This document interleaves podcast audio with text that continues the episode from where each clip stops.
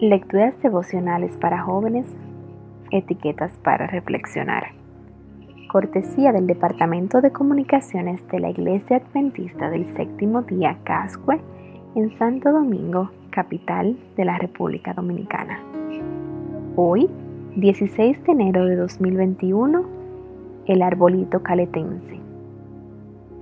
En el capítulo número 12 de Romanos, versículo 21, leemos no dejen que el mal los venza, más bien venzan el mal haciendo el bien.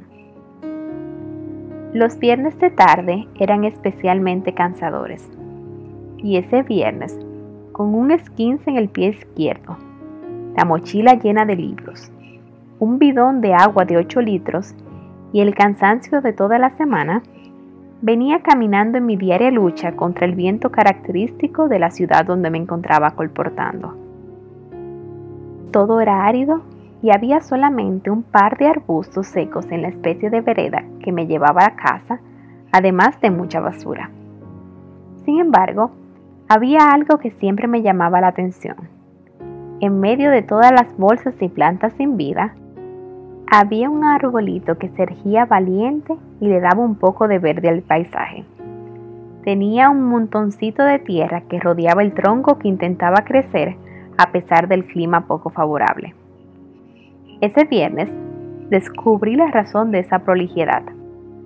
Un hombre que peleaba contra el viento como yo, con una pala y mucho cariño, lo cuidaba, limpiaba y regaba.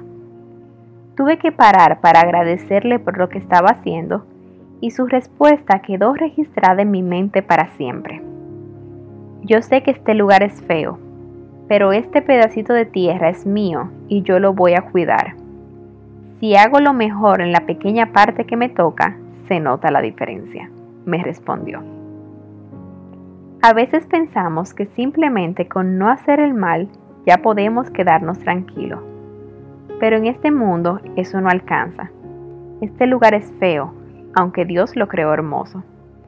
No alcanza con no hacer cosas malas. Tenemos un pedacito de tierra, un templo que cuidar, una misión que realizar.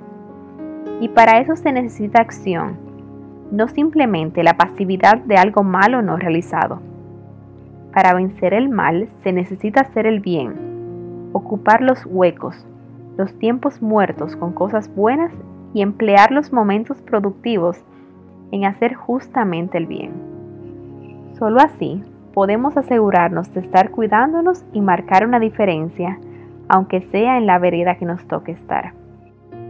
Una pequeña acción hoy puede llevarte a un sinfín de buenas acciones mañanas. En el pedacito de tierra que se te asignó, defiéndelo. Dios te lo dio y te pedirá cuenta de él.